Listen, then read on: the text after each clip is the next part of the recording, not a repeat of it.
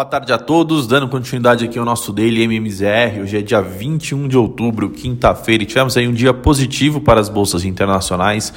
Lá fora, o S&P 500 anotou um novo recorde de fechamento, depois de fechar ontem menos de um ponto abaixo da sua máxima anterior, registrada no começo de setembro. O índices de Nova York continuaram recebendo suporte da temporada de balanços corporativos, que vem mais forte do que se esperava, e hoje também receberam apoio é, de um dado melhor do que o esperado do mercado de trabalho americano. Os níveis já elevados dos índices acionários, porém, dificultam uma altas mais decisivas. É, na, na, agenda econômica do dia, os dados semanais de pedidos de, de seguro-desemprego nos Estados Unidos somaram 290 mil pedidos, entregando uma leve surpresa negativa contra a expectativa de 300 mil. Trata-se da, melhor, da menor marca da série pós-pandemia. Com isso, é, os principais índices acionários acabaram tendo uma reação positiva, com exceção do Dow Jones, que fechou muito próximo da estabilidade. A Nasdaq, que segue um pouco mais distante de sua máxima histórica do que seus pares em Wall Street, fechou em uma alta de 0,62%, enquanto o Dow Jones, que fechou ontem apenas 0,04% do seu recorde anotado em agosto, recuou no dia é, 0,02%, muito próximo da estabilidade, e o S&P 500, que por sua vez subiu 0,30%, fechando o dia em um novo recorde né, na sua sétima sessão consecutiva de ganhos.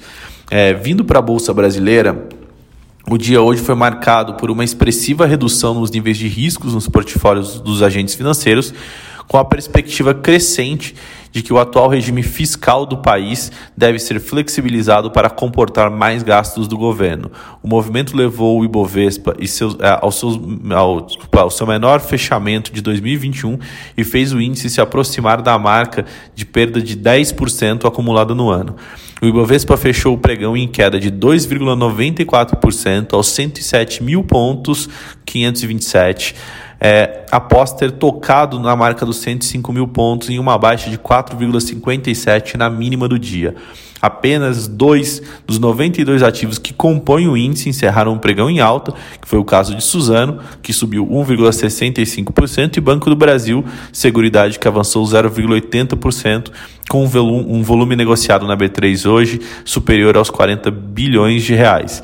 As declarações feitas ontem pelo ministro Paulo Guedes, admitindo que o governo permitiria cerca de 30 bilhões em gastos extra extraordinários fora do teto de gastos, dispararam um forte movimento de aversão a risco no pregão desta quinta-feira.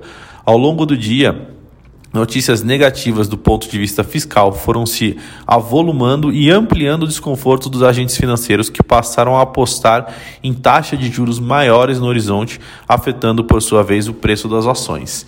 Vindo para a parte de câmbio, a intenção do governo de antecipar em cinco anos a revisão do teto de gastos para poder acomodar mais gastos já no próximo ano levou a uma nova rodada de piora dos ativos domésticos nesta quinta-feira.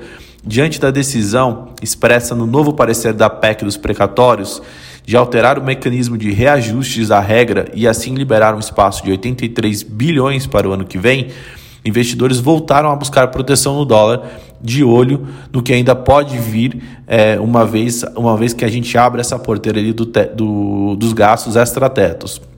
Após tocar ali os R$ 5,68, né, no, no, na máxima do dia, o dólar comercial acabou se acomodando ligeiramente e fechou cotado a R$ 5,66 em uma alta de 1,92%. Este é o maior patamar de fechamento da moeda desde o dia 14 de abril, quando o dólar encerrou o dia, o dia cotado a R$ 5,67. É, o relator da PEC, o deputado Hugo Mota, revelou hoje é, o novo parecer em que muda a aferição do teto de gastos, atualmente pela inflação de julho a junho, né, por uma correção pela inflação observada de janeiro a dezembro. Dos 83 bilhões de espaço que a mudança viabilizaria, 24 bilhões iriam para o novo Bolsa Família, que prevê um benefício de no mínimo 400 reais, como frisou Jair Bolsonaro mais cedo em um evento no Ceará, além de 11 bilhões para, para a compra de vacinas em 2022. O texto também permite que, que 15 bilhões sejam pagos em 2021, fora o teto para vacinação, e ações emergenciais temporárias de caráter socioeconômico. Vindo para a parte de juros, o momento de desconfiança dos agentes econômicos com a situação fiscal atingiu novos níveis nesta quinta-feira e afetou em cheio o mercado de juros. As taxas futuras dispararam desde o início do pregão e chegaram ao fim da tarde em níveis bastante estressados. Às vésperas da decisão do Copom, né, do, do, Banco Central, economistas elevaram as projeções para a Selic e mantiveram o viés de alta, ao mesmo tempo em que a frustração com os rumos das contas públicas levou os juros mais longos para casa de 12%. Bom, por hoje essas são as notícias. Amanhã a gente volta com mais informações. Muito obrigado a todos.